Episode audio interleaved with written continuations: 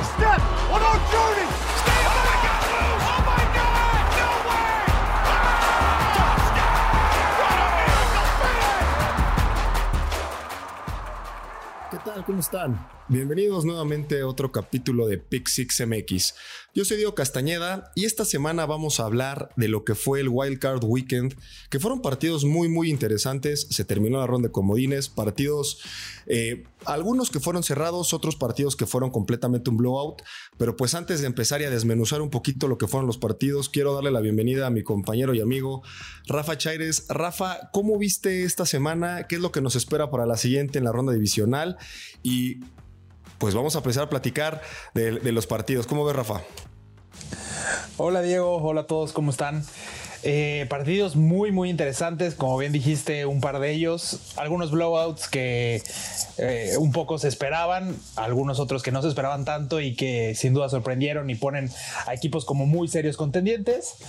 Eh, al final, un fin de semana muy interesante, un fin de semana que para los amantes de la NFL este, fue, fue súper feliz porque tuvimos juegos sábado, domingo y hasta lunes. ¿Por qué, Diego, no empezamos con el primer partido que tuvimos el sábado? Las Vegas Raiders fueron a Cincinnati y Jamal Chase y compañía los recibieron con los brazos abiertos en un buen juego. O sea, tengo que decirlo que en un juego mucho más cerrado de lo que yo esperaba pero al final Cincinnati se impuso 26-19. ¿Cómo lo viste, Diego? ¿Cómo ves a estos Raiders para el futuro y cómo ves a Cincinnati en este playoff run? Pues sí, Rafa, la verdad es que un partido bastante interesante, como lo comentas, un partido cerrado, yo creo que fue de los partidos más cerrados que hubo la, en la jornada, si no es que el más, también se decidió hasta el final.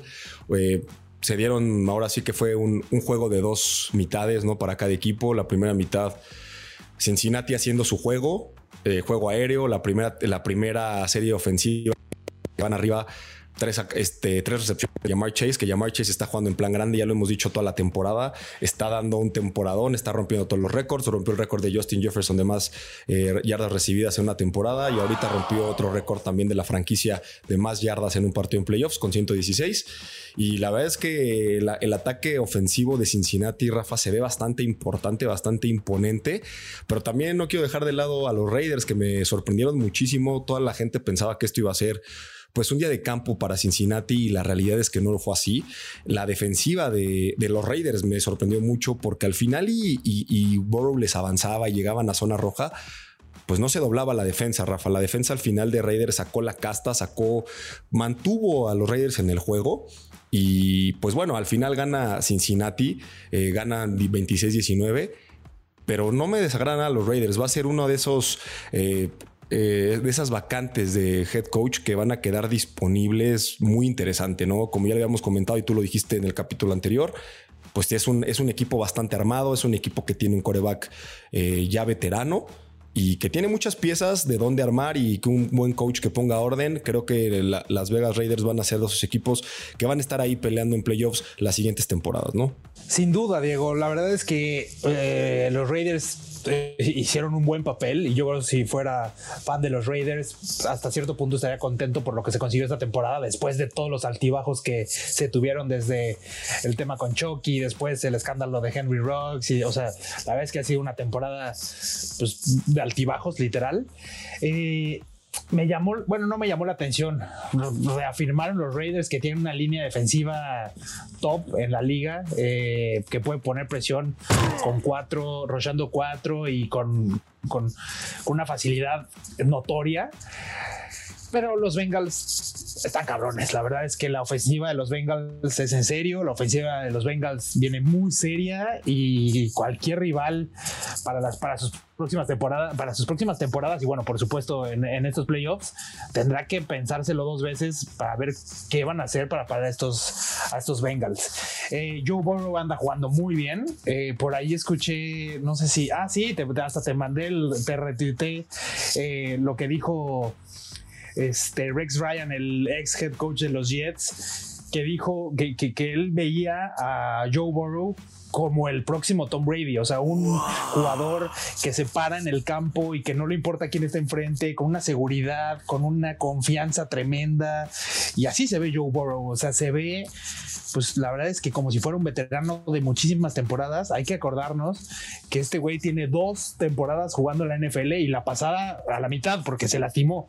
Entonces, híjole, pinta muy bien para Cincinnati en los playoffs y el futuro, ¿no? Como, o, pues, a menos de que le pase algo muy grave completamente de acuerdo, Rafa. La verdad es que Burrow está en plan grande, está jugando muy bien. Además, eh, no tiene línea. La verdad es que la línea ofensiva de los Bengals es justo el talón de Aquiles de este equipo. Pero con los receptores que tiene, con la facilidad que tiene para deshacerse del balón, es muy bueno, es impresionante lo que está haciendo Burrow. Creo que por ahí se vienen días este, para los aficionados de la NFL, se vienen buenos días, se viene el cambio de guardia en los corebacks, por lo menos en la FC, teniendo a Mahomes, teniendo a Allen, teniendo a Herbert, teniendo a Lamar, teniendo a este, a este señor mm. Burrow. Pues van a ser corebacks que son jóvenes, ¿no? Lamar no lo, meto ahí porque obviamente tiene todo el hype, que sabemos que no es un buen coreback, no está al nivel de estos que, que mencioné antes pero pues sí, jugando temporada y media, lo que hace Burrow, gana el primer partido para Cincinnati en playoffs desde 1991. Y pues ahí está, ¿no? Creo que, que los bengalíes van a ser uno de esos equipos pues bastante complicados para los Titans en la siguiente en la siguiente ronda. Y bueno también por otro lado creo que los Raiders cierran bien, eh, hacen más de lo que se esperaba después de que Chucky sale y le dejan este blueprint para toda la NFL, para los que siguen en la FC, para que vean cómo parar un poco a los Bengals, que en la segunda mitad lo hacen muy bien, presionando a Boru, que es lo que hay que hacer, no presionarlo, no tiene línea, porque ya cuando tenga línea Dios mío, a ver qué va a pasar. Pero ahorita que no tiene línea, lo que tienen que hacer es presionarlo, mandarles blitz retrasados, que es lo que empezaron a hacer los Raiders al final, ¿no? Al principio estaban jugando muy atacando con cuatro, ya después empezaron a mandar eh, blitz retrasados, que es lo que les metía o lo confundía, ¿no? Le metían presión y con ello pues, lograron que la segunda mitad por lo menos pararon a, a la ofensiva de Cincinnati a seis puntos y por eso se metían los Raiders al juego, ¿no? Pues sí, a ver, hay que, pues, como lo hemos dicho ya, Burrow es casi novato, este, y por eso es que a lo mejor todavía hay esquemas defensivos que se, eh, que se tardará en reconocer un poco más. Esto con el paso de los años y como se ha visto la progresión de los QBs últimamente en la NFL, esto lo, irá agarrando y, dentro de pocas temporadas, yo creo que muy pocas, ya, ya no será un blueprint para, para parar a Joe Burrow. La verdad es que yo estaría mm. preocupadísimo si mi equipo jugara en el norte de la AFC porque parece que esa división será de los Bengals por los próximos años y, muchos años. Y van a ser buenos tiros. Van a ser buenos tiros con los Ravens también por ahí, con, este, con Cleveland. Van a ser buenos, buenos tiros, Rafa. Y se viene. Es, van a ser de esas este, divisiones que son, van a ser emocionantes, dignas y de, ver, ¿no? No, no como la, como la de la este de la Nacional, que es una vergüenza. Pero bueno. Total. ¿Qué te parece, Rafa? Oye, si, seguimos al que sigue, ¿no? Sí, claro, el próximo partido que tuvimos, que fue el sábado en la tarde-noche, los Patriotas fueron a los Bills y fueron a recibir una tremenda madriza, 47-17. La verdad es que los Patriotas, este, tú me lo dijiste hace rato y me lo comentaste hasta el día del partido, los Patriotas ya salieron al tercer cuarto casi que sin querer jugar. Se vieron totalmente dominados, fue un partido de un solo lado tú como lo viste, aparte de, de creer que, que Josh Allen es el mejor QB de todos los tiempos, pero ¿cómo lo viste? Josh Allen eh, dio el mejor partido que se ha dado en la historia de los playoffs, básicamente, ¿no? Eh, tuvo touchdowns Tuvo siete series ofensivas, tuvo siete touchdowns, Rafa. Es impresionante lo que hicieron los Bills. Yo más bien te diría, los, los Pats fueron a Buffalo, más bien no llegaron, no se bajaron del camión. se me hace extraño por lo que nos tenían acostumbrados los Pats, que es un equipo, pues sí, que, es el equipo más ganador en la historia de, la NFL junto con los Steelers. Y pues Belichick es el coach más ganador en la historia de la liga, ¿no? Me sorprende que ya van dos partidos, Rafa, que los Pats no hacen que los Bills paten, ¿no? Paten de despeje. Son ocho cuartos en los que han dominado completamente los Bills desde la semana 16. Josh Allen tira para 308 yardas, 5 touchdowns y además eh, corre para 66 yardas. Fue imparable. La realidad es que la ofensiva de, los Bills fue una ofensiva muy buena y la defensa de los Pats siendo top 5 me sorprende que, que se hayan quedado, que no supieron qué hacer. Siempre estuvieron jugando por detrás nunca le agarraron la onda. También hay que decirlo muy importante el esquema de juego de, de Ryan Dable, el coordinador ofensivo de los Bills, que tuvo 15 combinaciones de receptores diferentes en las jugadas, Rafa. Creo que eso fue lo que ayudó mucho a que el equipo de Bill Belichick no supiera ajustar, porque no sabían eh, por el personal que mandaban, no sabían que iban a jugar o que iban a lanzar. Y también sirve que ahora el, ataque terrestre de unas semanas para acá de los Bills ya existe, ya funciona. Devin Singletary anotó otra vez, lleva cuatro partidos anotando uno o dos touchdowns. Corrió para 81 yardas, muy, muy pues mediocre. Si aquí lo quieres ver, si es un corredor uno, pero le sumas las 66 yardas de Allen. Y pues bueno, estamos hablando que más de 50, 150 yardas tuvieron por aire los, los Bills, ¿no? Entonces me parece que los Bills pues dan un golpe en la mesa ante toda la liga, ¿no? A una defensa top 5, eh, clavarles 47 puntos, anotarles en todas las series ofensivas, menos en la que se hincaron. No tuvieron ninguna jugada en cuarta oportunidad, no se la tuvieron que jugar en cuarta, tuvieron todas sus terceras oportunidades completas. Vaya, fue un, display ofensivo de los Bills bastante importante. ¿no? Eh, creo, creo, que eso es lo que nos quedamos por la parte de los Bills y por la parte de los Pats, pues preocupa el tema de que si la defensiva no te lleva o la carrera no te sale, pues tienes que depender de tu coreback novato y pues no les da, ¿no? Ya así es como le están jugando a los Pats. No sé cómo lo ves tú, Rafa. No, pues lo dijiste muy bien. O sea, el coreback novato definitivo quedó a deber.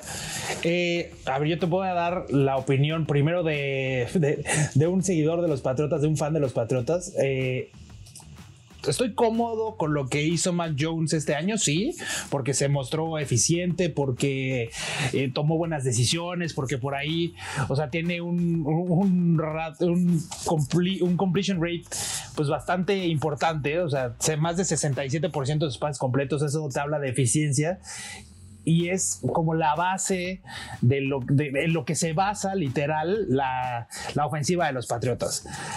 Eh, la ofensiva de los Patriotas no es una ofensiva fácil de aprender. Que este chavo literal la haya tomado en un año y haya, la haya aplicado de esta manera, habla muy bien de él. Habrá que ver cuál es su evolución.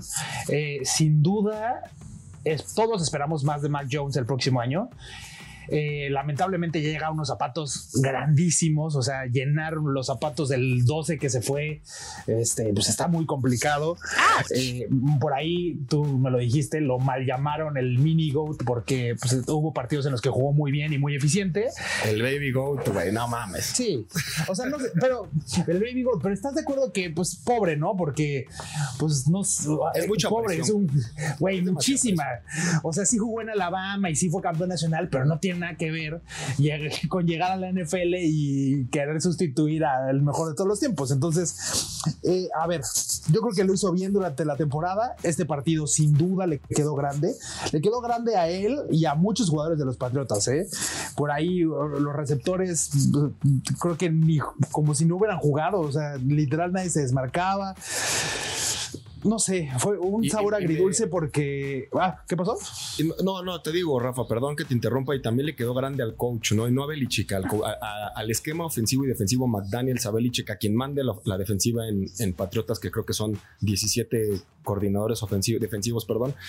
A quien haya sido les quedó grande, no supieron ajustar nunca, se fueron 27-3 en la primera mitad cuando les interceptan en la primera serie que estaban avanzando bien y un pase de, Mac Jones que me parece un buen pase, pero una mejor jugada defensiva de Micah Hyde, el safety de los Bills, a partir de ahí se van para abajo, no supieron ajustar y creo que además de que los jugadores, como bien comentas, no se ve que hayan jugado como acostumbran, también el plan de juego o el, ajuste del medio tiempo nunca vino, Rafa. Entonces, ya al tercer cuarto, pues ya estabas pateando, yendo abajo 30 puntos, ya Bill Belichick pateaba de despeje, ya básicamente sacó la banderita, dijo ya no me metan más puntos.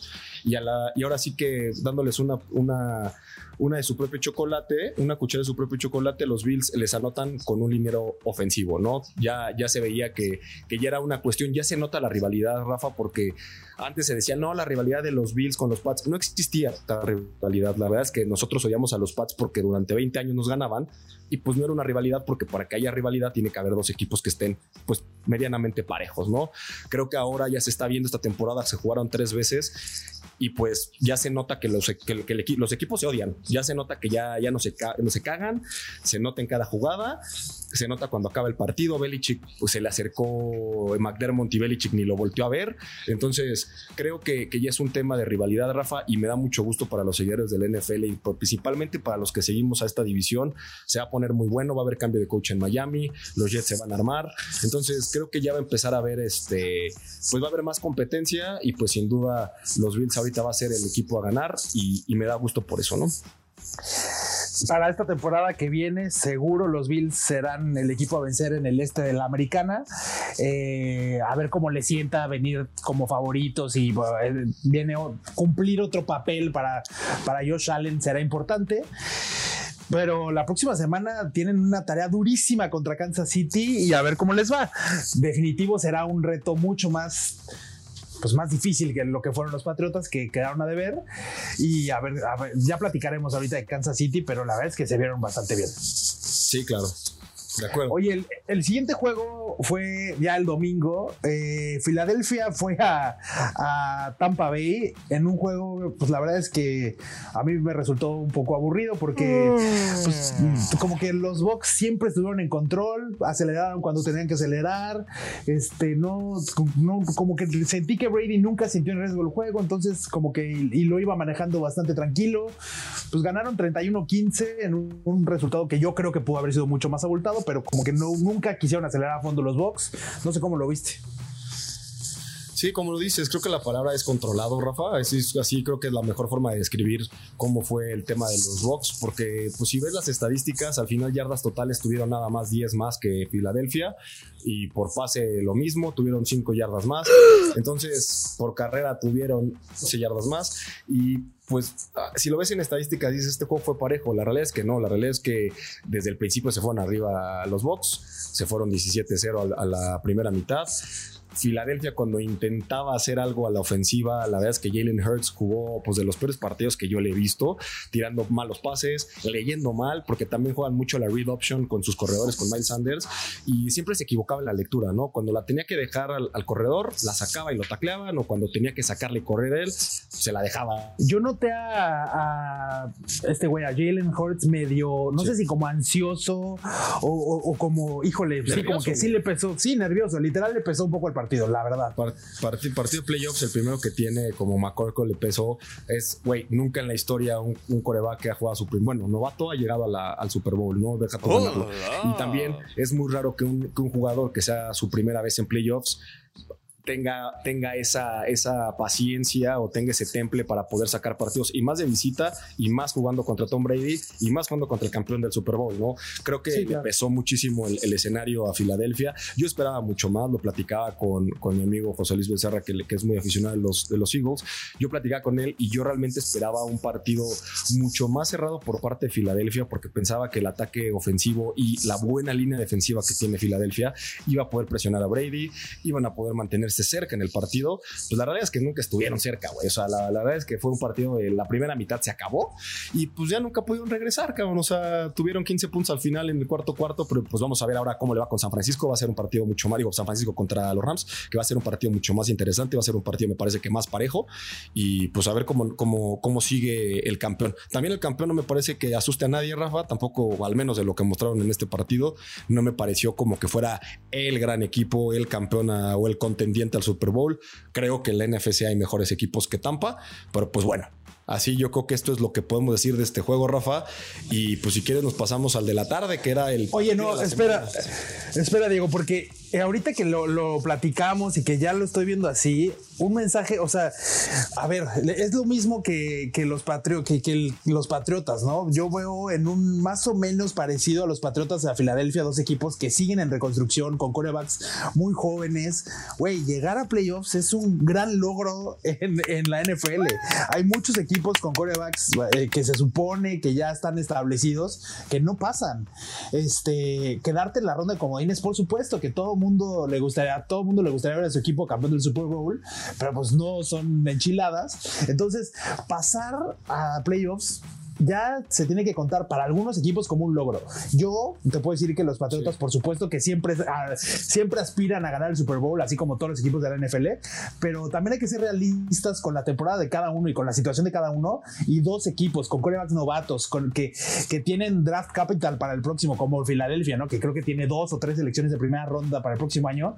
Te tienes que sentir cómodo porque llegaste a una buena instancia, no hiciste el partido que querías hacer, pero se nota que tienes por lo menos la base de un equipo que te puede llevar por los próximos lo años. Dijiste, lo dijiste muy bien, Rafa. Es que a, a, muchos equipos la exigencia pareciera que es NFL o, eh, NFL, Super Bowl o Bust. O sea, llegar a la, al Super Tazón, ganarlo y si no es una mala temporada, ¿no? Se pensaría de los Chiefs, se pensaría de, de, de, Tampa Bay, se pensaría de muchos equipos.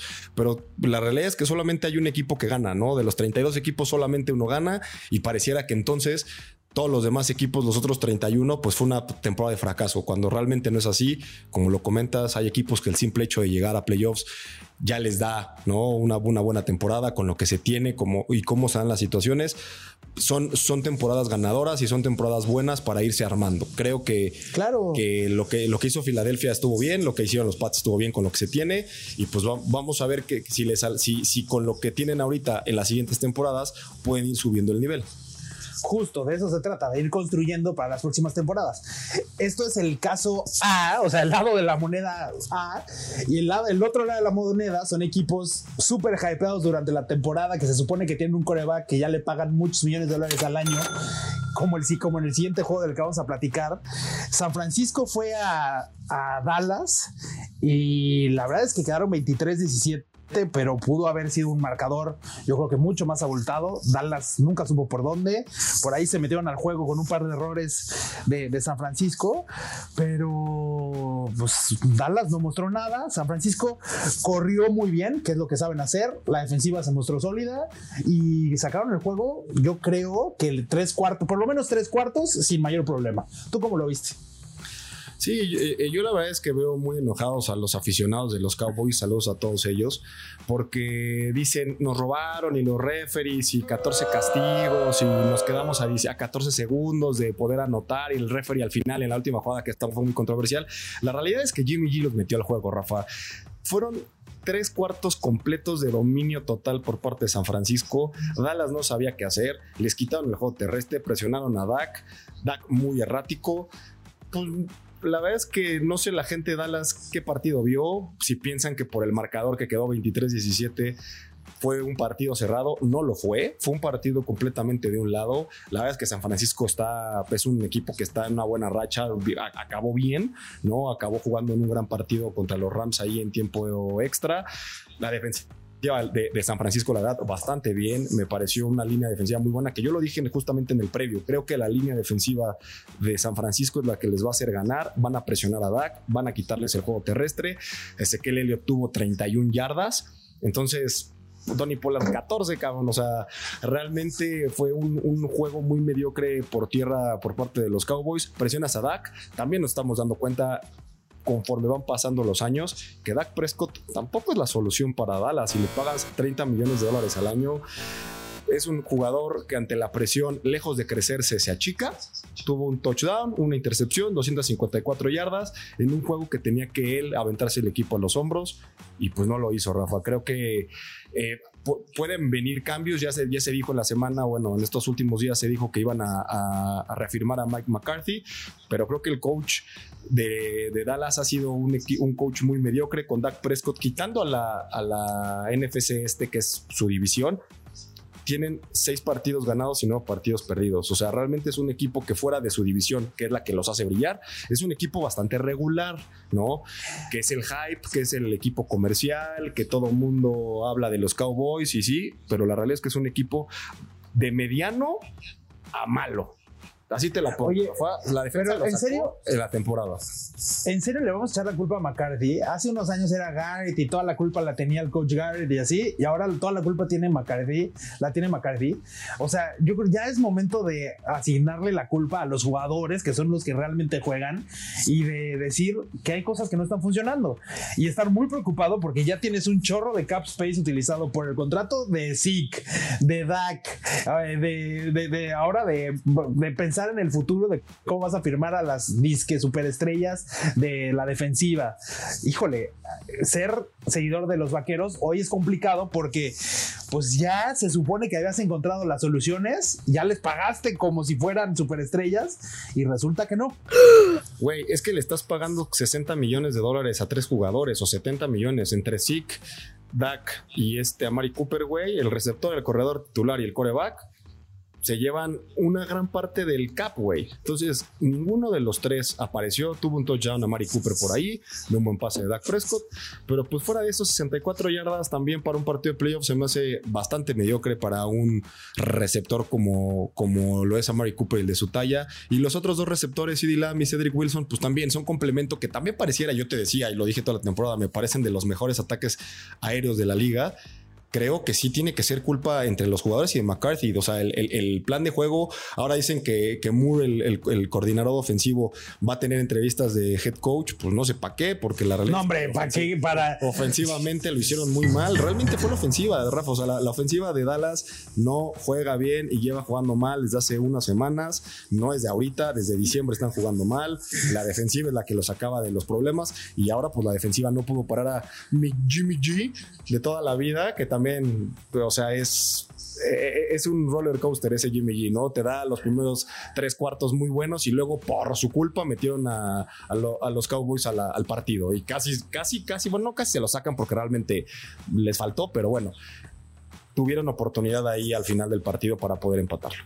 Güey, que los 49ers le den la bola todo el partido a Divo Samuel y por ahí una que otra Kittle y está cabrón ganarles. O sea, la verdad es que Divo es, sí es superestrella, sí es superestrella, sí cambia el partido, tiene un ritmo diferente, se nota diferente cuando tiene la bola en las manos. Este, qué feliz sería de tener un receptor así en los Patriotas, sin lugar a duda. Pero hoy, pues no. Todos los equipos, todos los equipos tienen un güey como Divo que es un playmaker y la realidad es que también Jimmy G tiene 172 yardas, un intercepción, güey. O sea, con esos números que te ganen un partido, o sea, sí es de preocuparse también. Dan Quinn, el coordinador defensivo de los Cowboys, ha tenido varias entrevistas ya de head coach, ya lo están buscando otros equipos. También el partido que dieron ayer defensivamente, pues no fue el mejor. No pudieron parar a un Jimmy G con 172 yardas y a una ofensiva de San Francisco que te metió 23 puntos. Híjole, fue un mal partido de los Boys. Creo que llegaron y toparon con la realidad del. Bueno, llegaron hasta donde les alcanzaba. Se tenían muchas expectativas de este equipo. A mí también.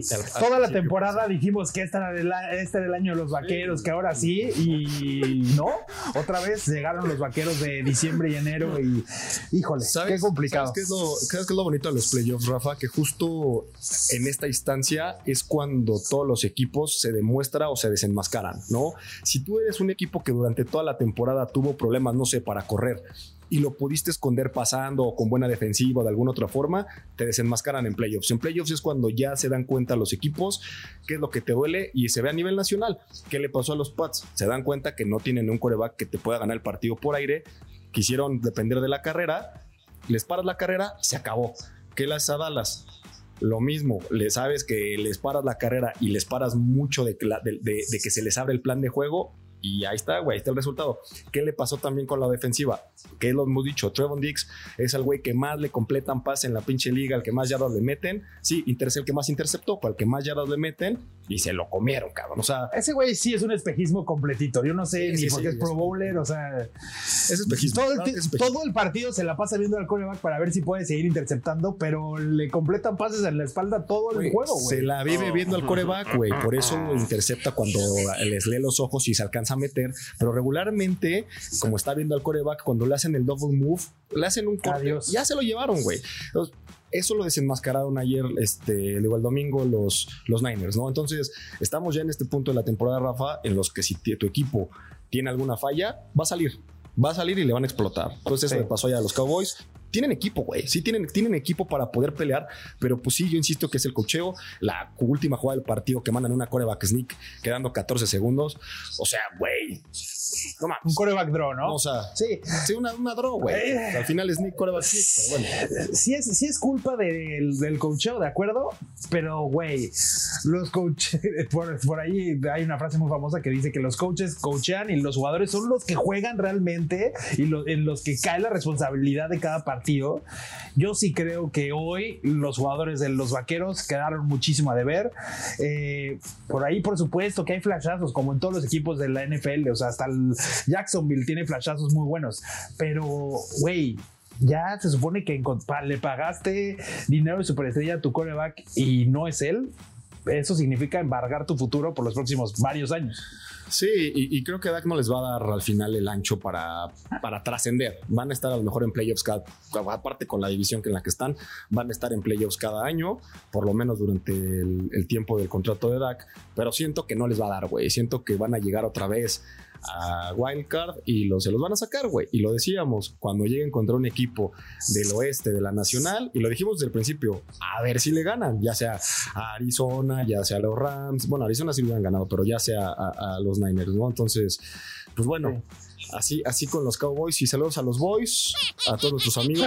Mucho gusto y más, más gusto me da haberle atinado a mi pronóstico que iban a pasar Niners. Bien, bien por ese pronóstico. La verdad es que tú lo dijiste. Yo hablé desde lo que habíamos visto toda la temporada. Los, los Niners me sorprendieron. Una línea defensiva impresionante. Qué bueno que ganaron los Niners, porque por ahí también tenemos un par de amigos cercanos que le van a los Niners y que están bastante contentos.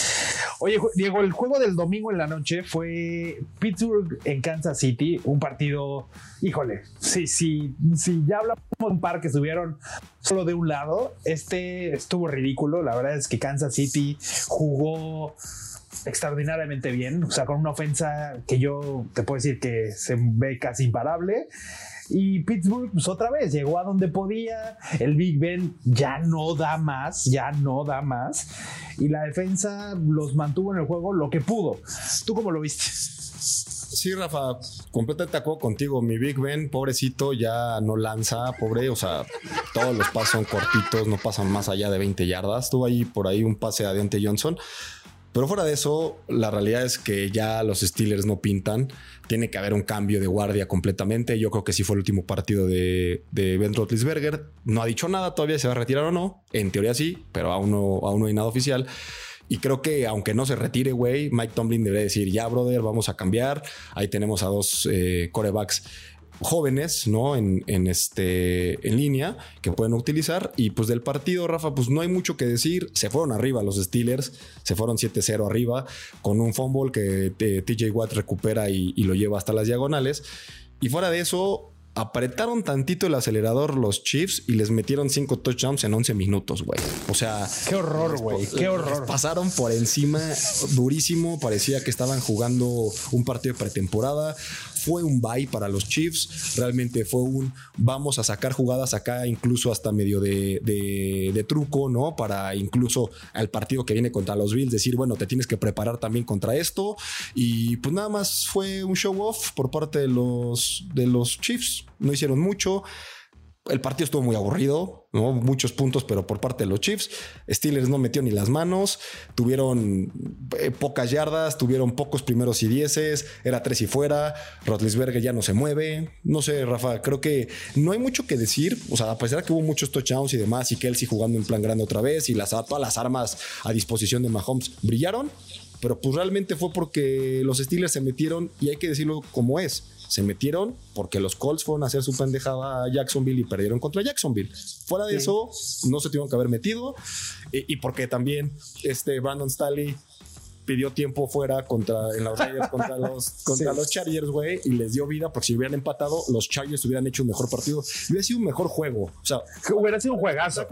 Para el espectáculo hubiera sido mejor que pasar a cualquier otro equipo que los Steelers, Sí, sin duda, sin duda. Los Steelers llegaron ahí, ahora sí que lo voy a decir por suerte, con una defensa que a veces juega muy bien y que tiene jugadas muy, muy buenas y con TJ Watt, que pues es una bestia, pero la ofensa queda muchísimo a deber.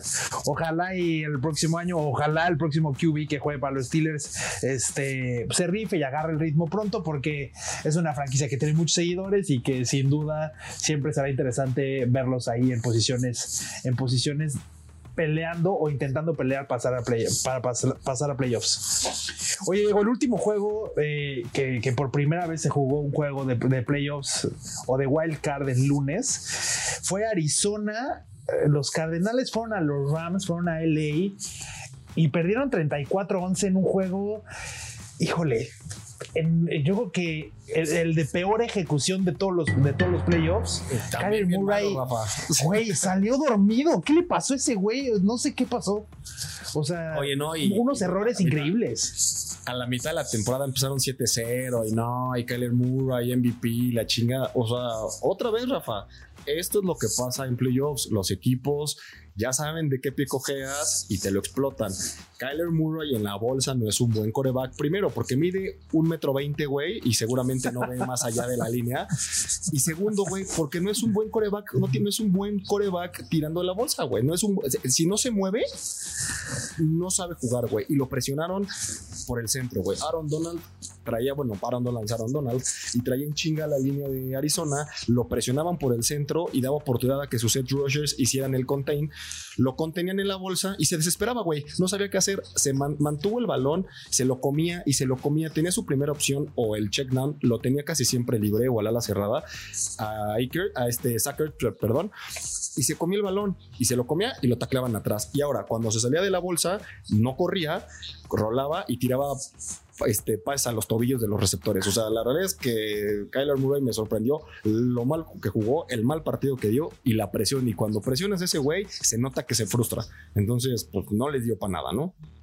Sí, otro partido difícil de analizar por, para los Rams porque la verdad es que jugaron muy bien y, se notó que el plan de juego de los Rams sí fue el que ganó el partido completamente. O sea, y pues a ver qué viene para la próxima semana, porque los Rams van a ir a Tampa Bay en un juego que se ve interesantísimo en el papel, que va a ser un, un juego así que de poder a poder yo creería que, híjole, no sé si me voy a atrever a decirlo, pero sí, creo que sí. El que gane ese partido va a ser el que va a llegar al Super Bowl de la NFC, eso es lo que yo creo.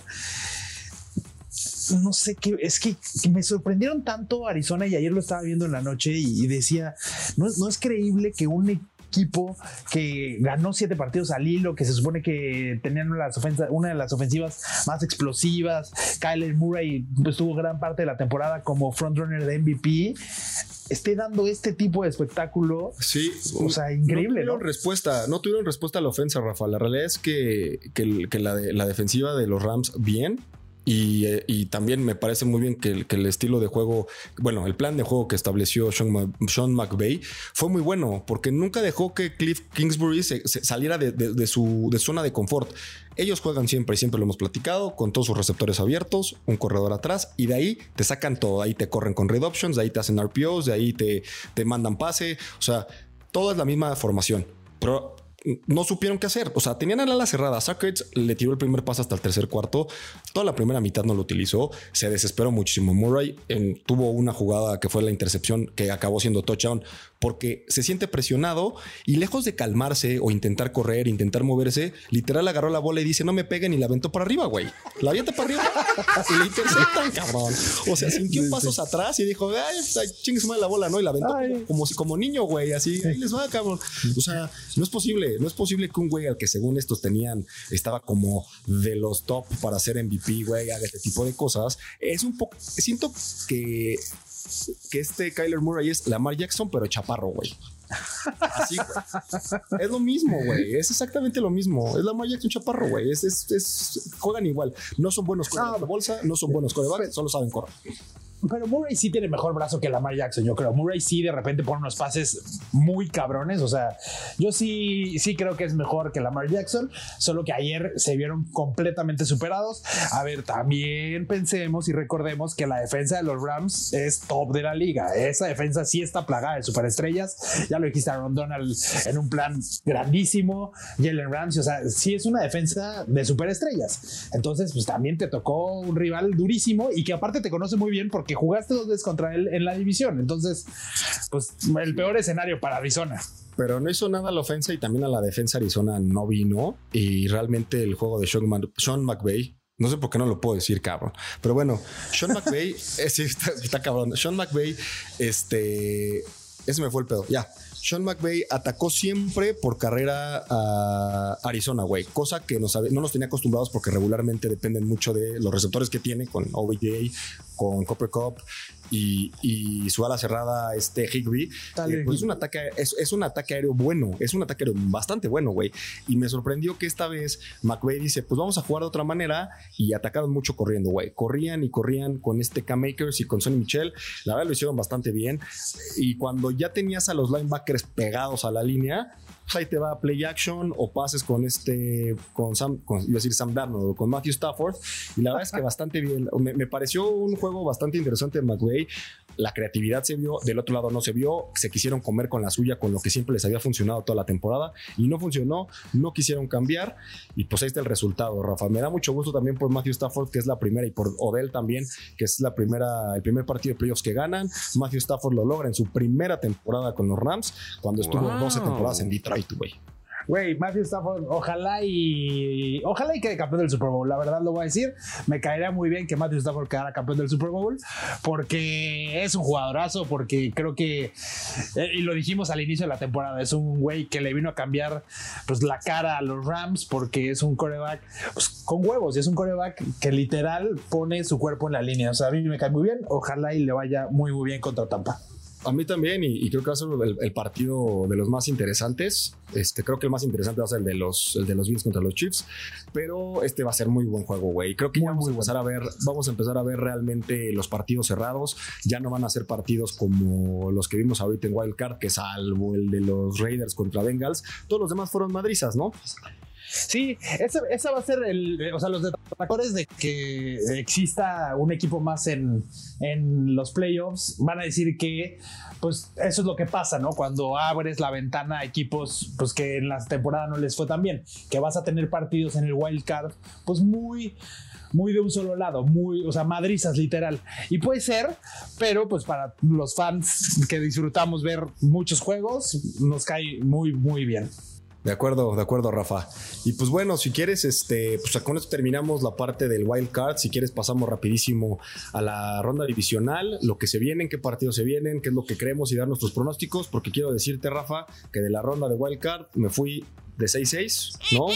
Tuvimos los, ya, ya, ya. los resultados correctos tú por meterle a los pads si te equivocaste en el de, el de, los boys. Pero pues vámonos rapidísimo. El primer partido del sábado va a ser los Bengals contra los Titans. Visitan a los Titanes que quedaron en primer lugar de la, de la AFC. Regresa al parecer King Henry Way y vamos a ver si ya con un equipo completo los Titans siguen dando pelea. Me parece que es el el lugar uno más, el peor lugar uno que ha habido en muchos años en la FC y que los Bengals vienen también enrachados, ya platicamos de ellos, tienen un ataque aéreo súper fuerte, la defensiva de los Titans por aire no es buena.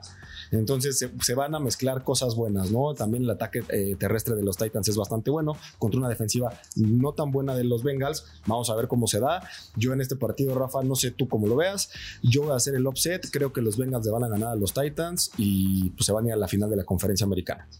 No, yo creo que los Titans van a ganar. Yo creo que King Henry regresa después de haber descansado muchas semanas.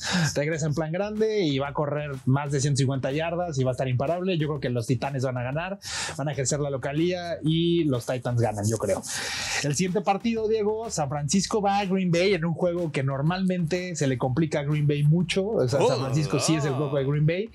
Este va a ser, va a estar bueno porque la defensa de San Francisco es bastante buena. Siempre, ojalá y regresen Bosa y Warner, que el, el partido este pasado de Wild Card salieron lesionados. Si juegan esos dos, yo creo que San Francisco sí puede dar eh, el susto.